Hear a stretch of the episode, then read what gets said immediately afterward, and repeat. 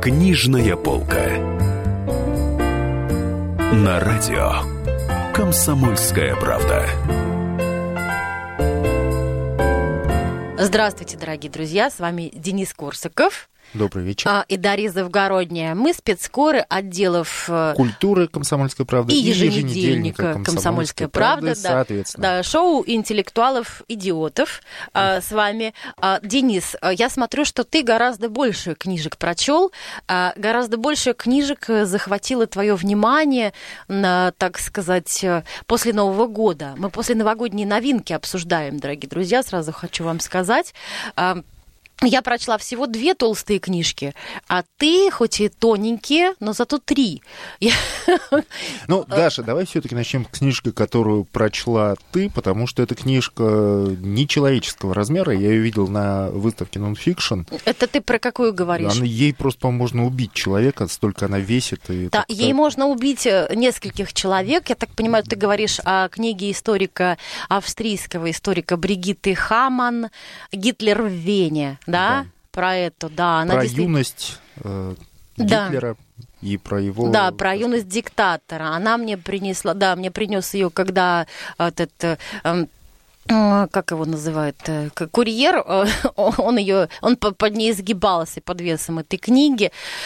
Ну, книга, когда я начала читать, она произвела на меня, конечно, впечатление, да, сильное. Я хочу о ней рассказать еще и потому, что э, недавнее переиздание книги «Майн кампф», «Моя борьба», книги, которую написал сам Адольф Гитлер, в Германии, эта книга сразу после Нового года вышла в лидеры продаж. И это произвело сенсацию а, в новостях.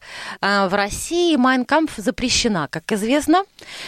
Да, но в большинстве стран она не запрещена, она считается историческим документом, и она действительно пользуется удивительной популярностью, причем читают ее далеко не только неонацисты, а Ну, ты понимаешь, люди, запрещенка всегда историей. производит такой, такой эффект, так сказать. Ну, кто из нас ел сыр пармезан, как пока его не э, запретили к ввозу?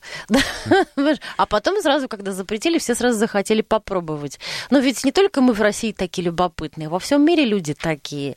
А, э, Самый страшный диктатор, которому Эрих Фром вообще приписывал духовное наследство колоссальное. Эрих Фром говорил о том, что вот сейчас Германия, в 60-е годы говорил это Фром, э, сейчас Германия восстановилась экономически, и сейчас она снова станет диктатором мира. Но, по счастью, его пророчества не оправдались. Германия, Германия мирная, Германия принимает у себя, значит, э, всевозможных беженцев и а, очень от этого страдает, но любопытно, что и люди в Германии читают Майнкамп. Вот у нас эта книга запрещена, но вот книга Бригитты Хаман, к которой я возвращаюсь, «Гитлер в Вене», «Юные годы диктатора», а, вернее, портрет диктатора в юности, это в русском переводе такое название. Я ее, в принципе, еле нашла. Вот она в переводе на русский вышла только сейчас.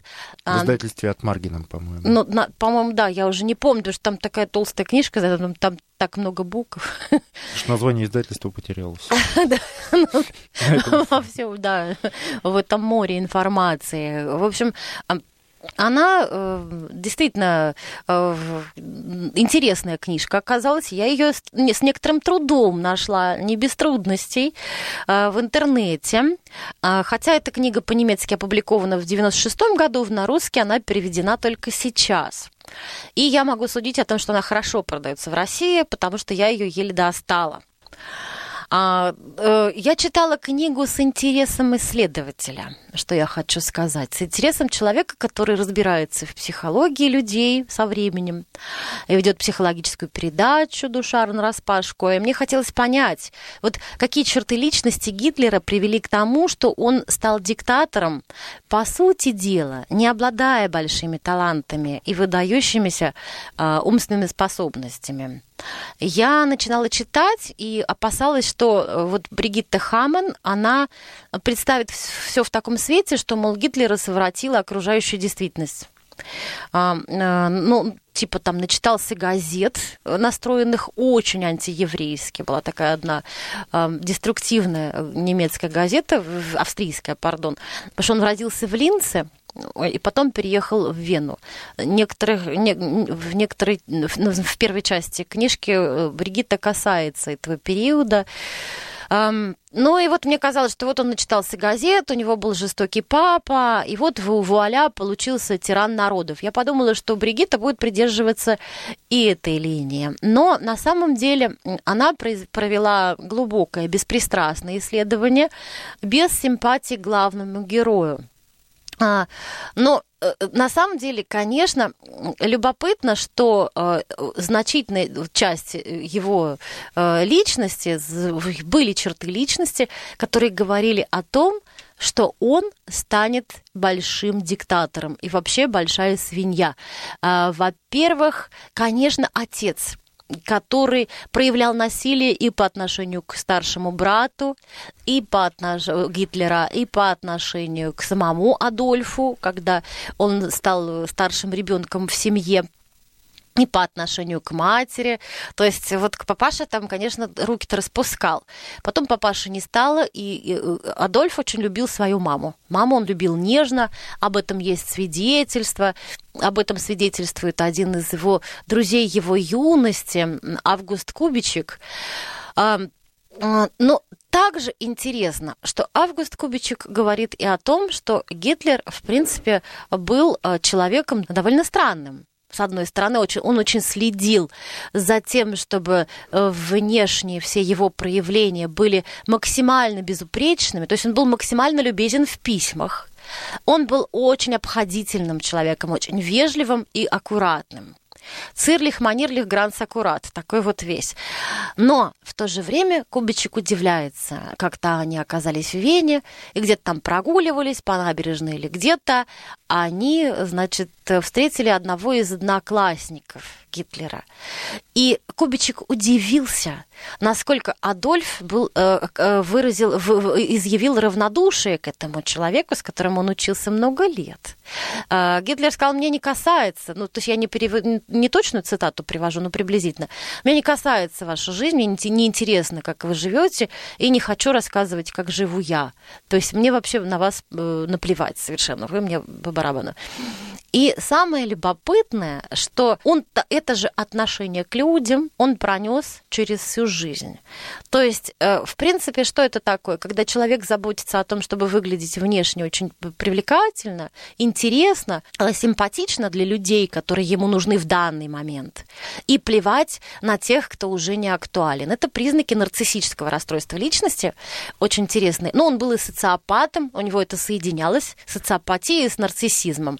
Читайте читайте обязательно книжку, там много-много этих признаков. Ну, Даш, а, простите, перебью. На ну, самом перебей. деле очень много людей, у которых там плохие отношения с отцами, да. Да, очень да, много да. нарциссов, очень много социопатов. Но этот еще сам был свинья. Он еще конституционально был этот, э, плохим человеком. Он просто был плохой человек конституционально. Он таким родился. Конституционально это как? Это конституционально это вот ему было плевать на других людей. Э, и при том у него э, такая выраженная черта, как резонерство. Например, очень, он очень легко э, какие-то агрессивные с гуманистической точки зрения, с человеческой точки зрения неприемлемые вещи, он очень легко перенимал вот из газет. Газеты, когда начали на евреев наезжать, он это с удовольствием вот воспринял. Как-то это вот, ну, с его внутренним миром это, ну, гармонировало. сгармонировало, да. И он тут же эти все себе при, приписал эм, вот эти вот э, фразы против евреев, вот эти все лозунги, которые бросали э, газеты того времени. Дорогие друзья, нам надо прерываться на небольшой перерыв, а потом вернемся и продолжим нашу завлекательную болтовню. Книжная полка. Радио Комсомольская правда". Более сотни городов вещания – и многомиллионная аудитория. Хабаровск 88 и 3 FM. Эм. Тюмень 99 и 6 FM. Эм. Кемерово 89 и 8 FM. Эм. Москва 97 и 2 FM. Слушаем всей страной.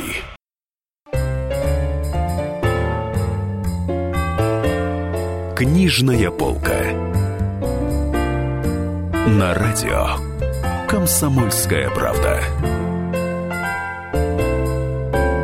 Добрый вечер еще раз. В студии Дарья Завгородняя, Денис Корсаков. Это передача «Книжная полка», где мы рассказываем про самые интересные книжные новинки. И вот Даша очень увлеченно сейчас рассказывала про Гитлера. Она, она прочла, да, биографию Гитлера огромную совершенно, причем посвященную не всей жизни Гитлера, а только его молодым годам в Вене. Ну и убедилась, что Гитлер был свинья, дорогие друзья. А, В общем, тут э, что, чего и следовало ожидать. А теперь давай, Денис, про твое что-нибудь побеседуем уже. Про, про то, что произвело впечатление на тебя, на твой путливый ум. Ну, а я на самом деле прочел несколько биографий, биографических книжек. Ну вот, например, э, книжка, которая вышла уже несколько месяцев назад, но в ноябре, в декабре о ней говорили снова с удвоенным э, значит, энтузиазмом, потому что и автор, выдающийся британский писатель Джулиан Барнс, он приехал в Москву на ярмарку нонфикшн. Мгм. Это его последняя по времени книжка, она называется «Шум времени», это биография Дмитрия Шостаковича. Вот. Барнс, в принципе, один из крупнейших современных писателей не только в Британии, вообще в Европе и в мире. Он автор «Попугаев Флабера», «Англия, Англия», «Митроленда», «Истории мира в десяти с половиной главах». Ты подожди, ты очень быстро говоришь. Так, Джулиан Барс большой писатель. Большой писатель, да, и он без преувеличения культовый писатель, потому что, ну, у нас его так активно начали переводить... э, В ну, где-то- 90-е. Ну, даже не в 90-е, скорее вот к, э, пиковой популярности настала уже в 2000-е. Ну, Он завоевал 90-х. в России огромное количество совершенно поклонников. А, И он к России, в принципе, был неравнодушен, он еще в молодости, всегда был неравнодушен, в молодости еще он здесь путешествовал, пытался даже как-то учить русский язык. Выучил? Были, это были 60-е годы, я не думаю, что он хорошо его выучил, но, тем не менее, вот Шостаковича он любил с тех пор. Здравствуйте, балалайка. Ага. Ну да, в 60-е годы, конечно, он достаточно любопытно об этом рассказывал в интервью, о своих путешествиях. Это были времена там э, то ли совсем позднего Хрущева, вот я не помню, то ли совсем раннего Брежнева, и он тут, значит, вот с англичанами, своими друзьями катался по СССР.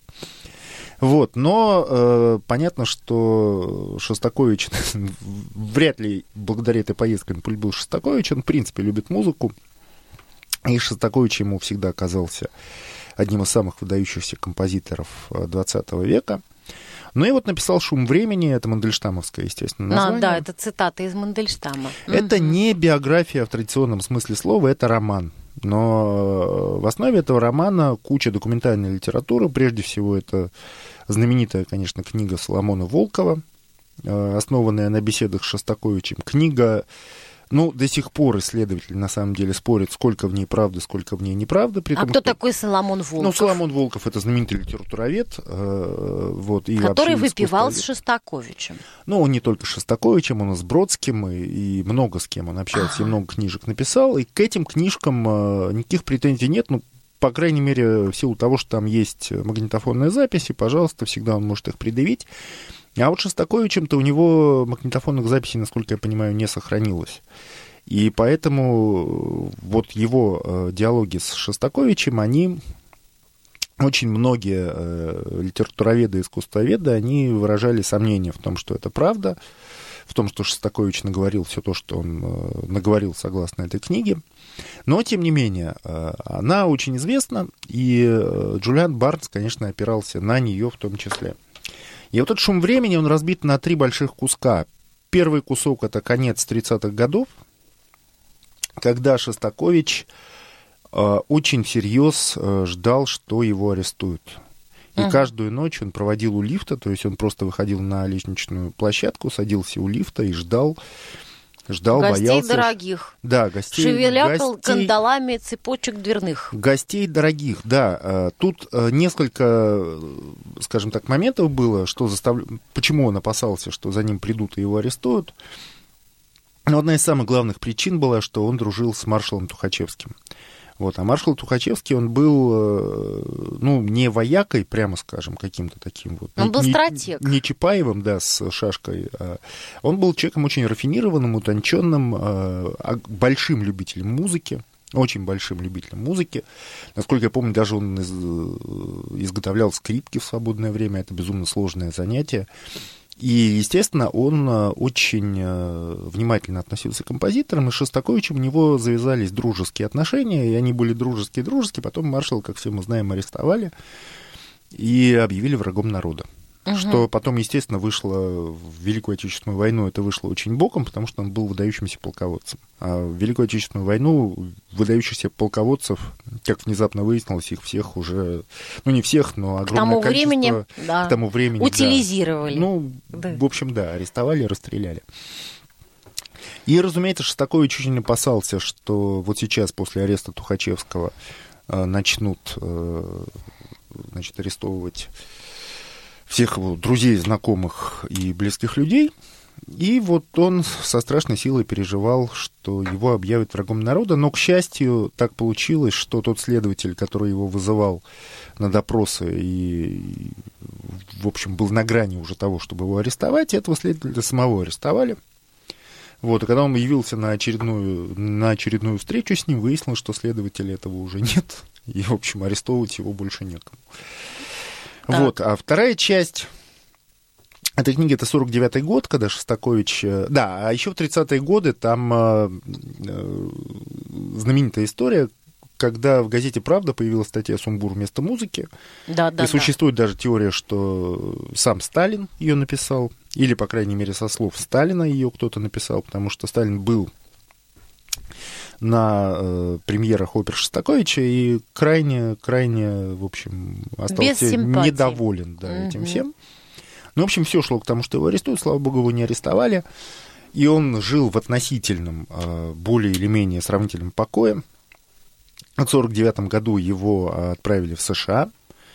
Вот, и в США он был вынужден тоже э, изображать, э, скажем так, покорность советской власти и советскому режиму. А почему? Ну, а что он в 49 году мог сделать? Естественно, он как бы... Сталин был еще жив, и в фаворе были композиторы, композиторы типа Хренникова, которые, чей талант заключался в том, чтобы смотреть власти в рот и делать вот все так. Ну, при том, что Тихон Хренников был власти. хороший композитор. Ну, не да. самый плохой, но не Шостакович, прямо скажем. Ну, да. Сравнивать их да. Э, несколько да. нелепо. Вот. Ну и э, третья часть этой книги начала 60-х годов. Это Хрущев, и уже Шостакович... Э, находится практически в фаворе, то есть он э, все вот эти сталинские кошмары, они позади, но, тем не менее, все равно Шостакович не очень может понять, как ему э, вести себя с советской властью, потому что советская эта власть, она, в общем и целом, э, ему, прямо скажем, не близка. И он рассуждает о Шекспире, о тиранах, о своих детях, о своих женах, Шостакович. Да, Шостакович. О своей трусости. Угу. Да, о своей трусости, потому что Барнс не без иронии замечает, что трусость требует большего напряжения сил, чем геройство. Геройство — это такой яркий, отчаянный жест, да, трусость — это ежедневный труд. Ну, это Барнс, да, он весь построен на подобных иронических парадоксах. Ну и Шостакович, естественно, думает, и Барнс э, вместе с ним думает о коммунизме, э, здание которого Э, вышло непропорциональным и лишенным человеческого измерения. Это здание приносило или мечты, или ночные кошмары, но в конечном счете оно прежде всего внушало всем страх, как детям, так и взрослым. Ну, кроме Соломона Волкова, какие-нибудь источники Барнс упоминает? Да, э, разумеется. Ну, там, там же есть огромное количество литературы mm. Шостаковича, uh-huh. и вышедшее и на английском, и на русском. Я думаю, что хотя Барнс не, не в совершенстве, прям скажем, знает русский язык, но тем Какую не менее... тетку там нанял у себя. Ну, в конце концов, да, да. Это, это не является проблемой найти эти источники. Угу, угу. Вот такая книга, она, э, ну, в общем и целом, я не сказал бы, наверное, что это лучше, она относится к лучшим произведениям Барнса, но, конечно, она очень э, любопытна во всех смыслах. Слушай, ну это, это прям ужасно интересно. А, ну что, нам надо, наверное, прерваться на некоторое время, а потом да, я очень хочу, чтобы ты рассказал вот про эту, про эту книжку про Древний Рим, ну, которая у Рим. тебя лежит тут рядом. Прямо, у меня прям руки чешутся. Я чувствую, что ты так я хорошо еще, расскажешь. Я еще сначала про Бродского расскажу. А, ну так, окей. Все, мы прерываемся. Прерываемся на небольшой перерыв. Книжная полка.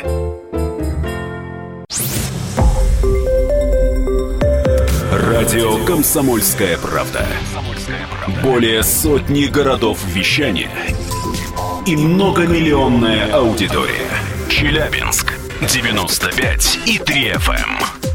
Керчь 103 и 6 FM. Красноярск 107 и 1 FM. Москва 97 и 2 FM. Слушаем всей страной.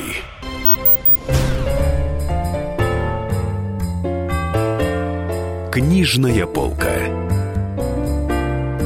На радио Комсомольская правда. Добрый вечер. В эфире рубрика «Книжная полка», передача «Книжная полка». И с вами Дарья Завгородняя, специальный корреспондент еженедельника КП, и Денис Корсаков, специальный корреспондент отдела культуры «Комсомольской правды», той же самой. Мы пишем про книги в газете, и мы рассказываем о них э, на радио «Комсомольская правда». Самое главное, мы их читаем, да, а мы не их то, что читаем, другие там, мы их читаем, другие заголовок посмотрят, мы и их все. А читаем, мы вот да, и так, отчасти да. даже избавляем вас от этого Необходимости. необходимости. это делать. Так. Мы говорим сегодня про историческую и биографическую литературу, рассказали уже про биографию Гитлера, э, про его молодые годы вивения, рассказали про э, билетризованную слегка биографию Шостаковича, написанную выдающимся английским писателем Джулианом Барнсом. И вот сейчас книга «Прогулки с Бродским». Она вышла только что в издательстве АСТ, «Корпус». И эта книга написана Еленой Якович, а, ситуация там была такая. Как известно, Иосиф Бродский умер в 1996 году. Мгм. За три года до этого, даже не за три, а, наверное, за два года и несколько А слушай, а ты этого. Бенгта Янгфельда читал? Это такой э, э, скандинавец, друг, скандинав, друг э, Бродского, который очень сердечную книжку написал лет восемь, что ли, назад. Она у меня до сих пор в голове стоит. Ну Хорошая да, книжка. Янфельд еще написал выдающуюся книжку совершенно про Маяковского, ну вообще такой выдающийся с славист. которым он даже не был знаком. С которым он, да, вот умудрился написать. Но он с Либрик, по-моему, был знаком. Он Так. человек пожилой, в общем, много уже повидавший. Но мы сейчас говорим про Бродского, мы говорим про книгу Елены Якович. Так вот, Бродский за два э, с небольшим э, года до смерти Иосиф Бродский э, совершенно неожиданно принял предложение э, русских э, телевизионщиков, журналистов э, сделать фильм про него. Они приехали к нему в Венецию. А это был конец 93 года, и в России только что стреляли по парламенту, только что танки ездили. Ну, все, все вы помните, в ночь с 3 на 4 октября там была попытка государственного переворота. И вот вскоре после этого, э, буквально через несколько дней, э, Якович и Шишов приехали к Бродскому в Венецию. Венеция, как известно, была его любимым городом. Он постоянно там туда приезжал, постоянно проводил там э, э, каждый год много времени. Она его приезжал на вдохновляла. Рождество, она его вдохновляла, но еще бы она его не вдохновляла. Это действительно один из самых прекрасных городов на Земле. И вот они ходили с Бродским, ходили, то есть прогулки с Бродским, это действительно прогулки, они действительно ходили с камерой. э, Это вот Елена. да, Елена и Алексей Шишов. Мгм. И записывали с ним интервью. Вот, и, и говорили практически обо всем. Э, вот э, это и ссылка Бродского, допустим. Это, ну, мы помним, что он был сослан как тунеядец э, в какой-то момент. И, э, допустим, области. да, в Архангельской области. И, допустим, произведение Евгения Боротынского, которого э, Бродский очень высоко ценил и считал э, едва ли не выше Пушкина, как поэта. И говорили, естественно, о Венеции, и говорили о многом-многом-многом. Так, ну что ты а, э, для себя лично нового узнал о Бродском? Потому что ты, вот сейчас то, что ты скажешь, будет важно для меня, потому что я тоже хочу прочесть эту книгу и что-нибудь для себя почерпнуть. И вот очень интересно, Бродский, в частности, рассуждает о коммунизме, о коммунистическом обществе, которое, по идее, он должен был бы Это ненавидеть. вот о днях этого переворота, это инспирировано, вдохновлено днями этого Нет, переворота? это уже не инспирировано переворотом, Ага, это просто, ну, поскольку они там несколько дней очень долго ходили, говорили, говорили реально обо всем. И вот я сейчас процитирую прямо кусок из Бродского, который для меня был во многом неожиданностью. То, что я говорю сейчас, продиктовано не высоколобостью и отстраненностью, но чувством, что мы должны на каждого человека обращать внимание. Потому что мы все в совершенно чудовищной ситуации, где бы мы ни находились. Уже хотя бы потому, что мы знаем, чем все это кончается, мы умираем. И поэтому долг человека по отношению к человеку – помогать. И общество должно строиться именно на основе круговой поруки и взаимной помощи, а не на соображениях эгоистических какого бы то ни было порядка. И культура наша отечественная, она вся движима, на мой взгляд, то есть большинство ее представителей движимы соображениями столь же эгоистическими, сколь и те люди, которые сейчас пытаются быстро разбогатеть и так далее, и так далее. Вот это мне колоссально неприятно. Я думаю, что это все можно переменить. 70 лет коммунистической системы, которые у нас существовали, породили одну замечательную вещь – ощущение некоего равенства в обществе, братства в нищете, в беде. Вот это надо сохранить. Уже хотя бы сопротивлением этой системе мы определяли себя, то есть мое поколение, видимо. И за это надо быть благодарными системе, потому что когда ты имеешь дело со злом, она позволяет тебе сформулировать, что на свете ценно и что на свете менее ценно. И что меня поражает совершенно на сегодняшний день в возлюбленном Отечестве, что люди, то есть значительное количество людей, которых я знал или которых я не знал, но принадлежащих к тому же примерно классу образованных, они ведут себя таким образом, как будто ничему не научились. Как будто им никто никогда не говорил, что надо понимать и любить всех, то есть каждого. Я не понимаю, как это происходит. Я думаю, в обществе еще есть вот этот общий знаменатель, который бы надо было сохранить, всеми силами удерживать. Маркс был прав в одном отношении. Капиталистическая система ведет к колоссальной атомизации общества. У нас-то атомизации 70 лет не было. Напоминаю, говорит Бродский в 93 году. Худо-бедно, но по каким-то бы то ни было причинам у нас было общество. И я думаю, что если мы будем следовать тем, как бы сказать, указаниям или предложениям, которые на сегодняшний день доминируют в сознании как интеллигентной части населения, так и неинтеллигентной, мы можем кончить потери общества. То есть это будет каждый сам за себя, такая волчья вещь. В чем социалистический идеал общества? Это разумный идеал. Социалистический идеал общества основан на том ощущении, вполне оправданном, что общество разрастется количественно. Чтобы руководить, чтобы управлять таким обществом, чтобы в нем не возникла колоссальная поляризация, нужен некий общий знаменатель. Вся беда заключается в том, что при проповедовании этого социалистического идеала была допущена кардинальная ошибка, а именно, нам было сказано, и основоположники социалистической доктрины все утверждали, что наступит рай на земле. Это свидетельствует об их полном зверином идиотизме. На самом деле основой для этого социалистического общества, для социалистической концепции является одна вещь, что жизнь тяжела, трудна, страшна и чудовищна, и поэтому все должны помогать всем. Только объединившись вместе, мы можем каким-то образом облегчить себе существование. Ибо жизнь трудна, рая никогда не будет. Никогда не будет замечательно, никогда не будет ни утопии, никакого бы то ни было приближения к утопии. И как сказано в Библии, ты в поте лица будешь зарабатывать свой хлеб. Никакая система, ни капиталистическая, ни социалистическая, ни даже коммунистическая, никакая не избавляет человека от того. Ну вот я вам простую вещь скажу. Мне было 16 лет.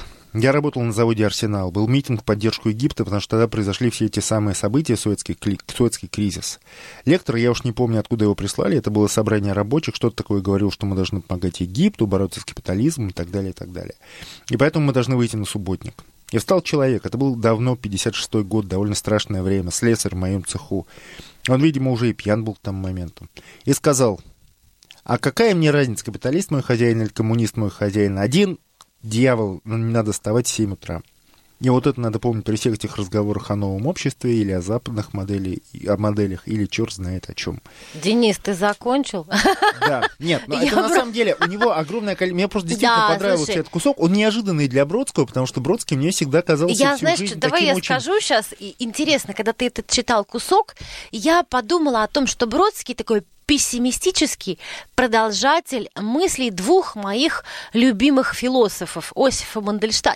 Осипа Мандельштама и Эриха Фромма, которые говорили все то же самое. Фромм говорил о том, что современный мир очень отошел от марксизма. Марксизм совершенно не то, что думали, э, во что его превратили и капиталисты, и э, так называемые коммунисты в, в России, в социалистическом лагере. А Осип Мандельштам очень хорошо хорошо выразил вот это все кратко. То, о чем говорит Бродский. Он сказал, э, э, архитектура, я не точно опять цитирую, архитектура должна строиться для человека. Если архитектура общественная строится из человека, то она раздавит человека, как Ассирия и Вавилон. Бродский говорит, да, давит она уже давит. Э, общество не для людей, а из людей по-прежнему строится, и мы должны к этому как-то приспособиться. То есть он э, понял, что развивается оптимисти... э, пессимистический сценарий, и в соответствии с ним говорит, а ты что хотел сказать? Слушай, я тебя перебила. Да нет, я просто хотел сказать, что Бродский для меня все-таки был таким, э, ну, немножко человеком, который живет в башне слоновой кости, да, таким крайним индивидуалистом. Mm Но, видимо, я как-то очень плохо его знал, честно говоря, потому что, ну вот эта книга, она действительно... Ну, слушай, она... это человек, который прожил э, сколько там, долго в Он деревне? недол- Ну да. Ну, почти общем. год он там прожил. Он почти год прожил, он работал на тракторе. а? Он научился работать на тракторе. Человек, который был с народом все-таки некоторое время, он может очень, очень много от этого народа почерпнуть. Ведь в той деревне, где он жил, забыл, как она называется, там же до сих пор есть люди, которые его помнят. Ты понимаешь, это, ну, дорогого стоит. Видимо, он действительно хорошо интегрировался в них. Дорогие друзья, нам нужно уйти на некоторое время в астрал, потому что вы будете слушать рекламу, а мы вернемся. Оставайтесь с нами. Мы вам расскажем про женщин легкого поведения в Да. Древнем Риме. А пока расслабьтесь, получайте удовольствие от рекламы. Книжная полка. Радио Комсомольская правда. Более сотни городов вещания и многомиллионная аудитория. Ставрополь 105 и 7 FM. Севастополь 107 и 7 FM. Калининград 107 и 2 FM. Москва 97 и 2 FM. Слушаем всей страной.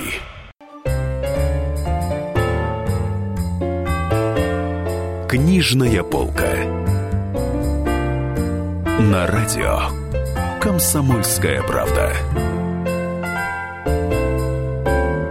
Дорогие друзья, э, Денис Корсаков, отдел культуры, и Дарья Завгородняя, отдел еженедельник Комсомольской правды, газеты. Соответственно, у нас есть не только радиостанция, у нас есть сайт КПРУ и есть газета «Комсомольская правда». Она цветная, вы можете ее читать э, каждый день фактически. И еженедельник еще толстый у нас выходит по четвергам. А, Поэтому не игнорируйте нас. Мы вам расскажем про книжки не только устно, но и письменно.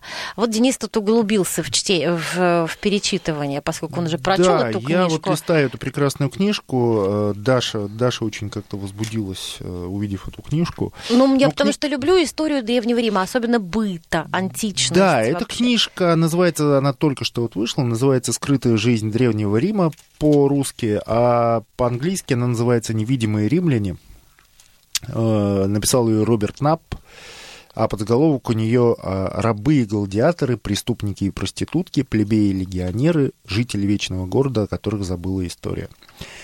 Ну, смысл этой книжки, я скажу сразу, в чем, естественно, про Древний Рим существует невероятное количество литературы, но в основном эта литература вся посвящена, э, ну, во-первых, Цезарем, естественно, крупным политическим деятелем Эпохи распада. эпохи чего угодно. да. очаровательной эпохи, которая захватила даже писателей русских символистов очень сильно. А Брюсов и Мережковский очень этим интересовались, увлекались. Но это не только они. Да, но дело в том, что вот вся эта элита, и будь то там поэты, будь то там э, богачи, они составляли, в общем-то, ну, естественно, ничтожный совершенно процент. А эта книга посвящена обычным людям. То есть обычным людям, как э, свободно рожденным, так и рабам, как солдатам, так и проституткам. И здесь содержится огромное количество информации о том, как, собственно, жили вот обычные люди, ну, как, представьте себе вот обычных москвичей, да, которые, ну, ничем так особо не примечательны, вот как они живут, чем они живут, о чем они думают. И вот Роберт Напп пытается описывать жизнь э, вот разных социальных классов, там, солдат, проституток и так далее. Вот, и здесь масса, масса какой-то удивительной информации, и самое поразительное, что э, ты узнаешь из этой книги, ну, помимо там всяких исторических анекдотов и помимо всяких деталей, что ты понимаешь, что люди-то, в общем-то, за две с лишним тысячи лет, они принципиально не изменились. Они, как Воланд говорил, да, в цирке Варьете, люди как люди, э, только квартирный опрос их испортил. Так, и что с Вот. римлянами? Их Но тоже? там- Нет, они, например, ну, в частности, э, вот с чего Нап начинает свою книжку, да, это с, э, с магии. Это с магии, которая была невероятно важна для римлян. Если мы откроем сейчас любую там желтую газету, там, ну, бесплатную, ну, видно, там чудовищное количество объявлений, там бабушка... Это религиозный кризис, свидетельство бабушка, кри- кризиса да, религии. бабушка Люба Да. там снимает с глаз, порчу и так далее. И дело в том, что и у римлян было огромное, просто колоссальное количество магических заклинаний, они искренне верили Но пантеон уже не справлялся со своими задачами духовными. Да, но при этом там, там ну, ну, что поразительно, э, понятно, что у них, в частности, там не было медицины нормальной никакой. И половина детей умирала, не дожив до э, десятилетнего возраста. Я тебе скажу, Те, кто доживали, тоже не было медицины. Те, кто доживали, половина опять умирала, не дожив до 20-летнего возраста. То есть 50 лет. Это был, ну, такой вот возраст уже солидный, но средний римлянин вообще-то не рассчитывал до него дожить. Но это, ну, это понятно, потому что там куча болезней, которые сейчас мы лечить умеем. Там, ну, условно говоря, там туберкулез какой-нибудь, который почему лечится этот за НАП, несколько э, месяцев, тогда это ага. был смертный приговор. А почему этот НАП так занялся вообще заболеваемостью? Откуда у него сведения? Ну, не только заболеваемостью, а я начал говорить про заболеваемость, ну, литературы-то огромное количество. Э, за- заболева- Ну, естественно, человек пытался как-то повлиять на свою судьбу, это была магия. Э, Но Но им была... хотелось как-то жить получше, да, качество Да, жизни хотелось улучшить. жить получше, это тоже была магия. Э, Юпитер когда, когда он с хотел... Юноной уже не справлялись. Да, когда он хотел привлечь там внимание какой-то женщины, это обратно магия. Причем там существовали даже, вот, ну, мы считаем, что, наверное, что сравнительно недавнее изобретение, там, взять куклу человека, начать протыкать ее иголками, чтобы с человеком там все было не очень хорошо. А вот они брали там и, и сохранились в мужеях эти куклы, проткнутые иголками, женские, вот, типа, чтобы женщину к себе привлечь. Ой, и алтарь победы и Юпитер поверженный Брюсова, почитай И обязательно. огромное количество здесь информации про эту магию. Огромное количество информации, например, про э, рабов, которые, э, которым приходилось очень тяжело в древнее время, естественно. Но здесь вот э, он описывает это как абсолютно отдельный мир э, и класс людей с абсолютно своей психологией. Ну, вот, например, раба, как бы у раба в древнем Риме было четыре проблемы, четыре вопроса. Это очень простые вопросы. А. Будут ли у меня хорошие отношения с господином? Б. Собираются ли меня продать? Э, С. Отпустят ли меня на свободу? И Д. Это вопрос, который задает хозяин, но опять-таки про раба. Найду ли я беглого раба? Вот это вот, собственно, круг вопросов, которые волновали рабов и хозяев. Ну, и тут- Интересно. И тут описываются, соответственно, э, отношения их. То есть э, в те времена, например, бывало такое, что хозяин, допустим, влюблялся в свою рабыню. То есть он не просто вступал с ней в какие-то сексуальные отношения, он всерьез влюблялся. И Но в них период, могли в родиться эпоху дети. завоеваний рабыни могли- часто попадали девушки благородного происхождения просто из других стран. Вполне можно было влюбиться в рабыню. Даже не обязательно, но у них могли родиться дети, и он вполне мог сделать их своими наследниками. То есть это, в общем, это было вполне себе э, ну, нормально. Ну, я, я да. думаю, я думаю, что да, что да, даже там э, в царской России это было как-то проблематичнее. Ты знаешь, э, царская Россия периода упадка перед революцией, она очень напоминает... э, Нет, не перед революцией, а пере- когда еще не было отменено крепостное право. Ну, Она очень похожа на Римскую империю. Но у нас упадок, такое понятие, да, растяжимо. Растяжимое. Но там после, после отмены крепостного права очень много женились на крестьянках. В том числе мои прадедушки, могу засвидетельствовать лично. А, ну, скажи мне, что еще тебе, что-нибудь та- такое, какая-нибудь деталь, которая тебя поразила в этой книжке? Потому что я хочу тоже успеть про вторую толстую книжку мной прочитанную, анонсированную в начале пару слов сказать. ну э, Что да, тебя тут- да, тут- поразило? Тут деталей огромное количество, но в конце... Что-нибудь про лупанарий Здесь-. А, про лупанарий, да, здесь огромная глава про проституток, причем э, она так очень исторически, достаточно холодно написана, то есть он не пытается как-то завести, развлечь зрителя, но тем не менее он подробнейшим образом описывает устройство публичных домов, э, описывает э, психологию проституток. э. Ну, расскажи, что там за психология-то? ну, ну, я не буду Ну, даже это были вы- вольноотпущенницы, конечно же, бывшие рабыни. Это а? были разные как бы люди, ну, собственно, то же самое, что и сейчас, как, как сейчас люди по- по- Провинциалки. женщины пропадают, по- по- попадают э, и пропадают в этой профессии. Вот, многие проститутки вы- выросли в рабстве, действительно. Да. Вот, многих продавали в рабство, чтобы получать с них доход и заставлять торговать телом. На самом деле, захватывающая книга, и про солдат здесь все очень интересно. И, ну, ну, вот действительно, это очень живо и хорошо написано, и даже те, кто там не может переваривать такую традиционную академическую, скажем так, историческую А литературу. он академический ученый, этот, э, как его, Роберт Нап? неизвестно про него. Но а, а, а, академический ученый, будем считать. Кто он такой? Так, ну, он историк, конечно, да. Он историк, он э, преподавал в Калифорнийском университете в Беркли. То а, он, ну все, да, все с ним нормально. Но с, с писательским талантом. Ну, короче говоря, мы закончили с биографией и историей. Сейчас да, Дарья вот расскажет про свою любимую слов, книгу, буквально. которая взорвала Книга вышла в конце прошлого года, да, как я ее пропустила, но сейчас она тоже продается, то есть она новинка, новинка, в конце декабря вышла. Называется она «Как разговаривать с...» м». То есть мы не можем это ну, в нашем С эфире. дураками, С, так. с чудаками на С чудаками «М», на да, букву да. «М», да. Причем так Причем это... она так называется. Буква М, она так э, несколько завуалирована на обложке. А, нет, не буква М вообще, в принципе. Нет, все тут так написано. Да, обложка, в общем, провокационная. А, Что делать с с лжецами и манипуляторами? Вышло это дело в издательстве Ман, Иванов и Фербер. В переводе автор, известный психиатр Марк Гоулстон, он вообще э, такой великий мастер общения. Как-то я читала его книгу, забыла, как это английское почему-то название у меня в голове.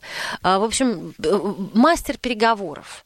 Как разговаривать с закрытыми людьми? Как to closed, как-то closed, что такое, closed, mi- closed-minded people, что-то в этом Ну, роде. С закрытым, с закрытой башкой, короче. Как говорит, с людям с закрытой башкой. И вот тут он, поскольку психиатр, он э, задался вопросом, что, в принципе, люди-то бывают не только с закрытой головой, но люди вообще бывают э, с башкой, так сказать, эм, э, съехав, со съехавшей просто крышей. Самое главное, что там есть же советы, как со всеми этими прекрасными людьми Да, общаться. вот, ребята, да, читайте книжку Марка Голстона, потому что он психиатр и специалист по переговорам. Я думаю, что это в наше кризисное время как раз тот парень, который нам нужен. Ну что, нам надо завершаться уже, да, закругляться. Загрузили мы наших слушателей, да, Денис? Ну да, но ничего страшного, через неделю мы вернемся и будем и опять вас, снова. нагрузим. Да, и опять вас нагрузим, но в конце концов помните, что мы читаем за вас книжки и пересказываем вам самое важное из этих книжек. Денис Корсаков, Дарья Завгородняя. Счастливо. Книжная полка.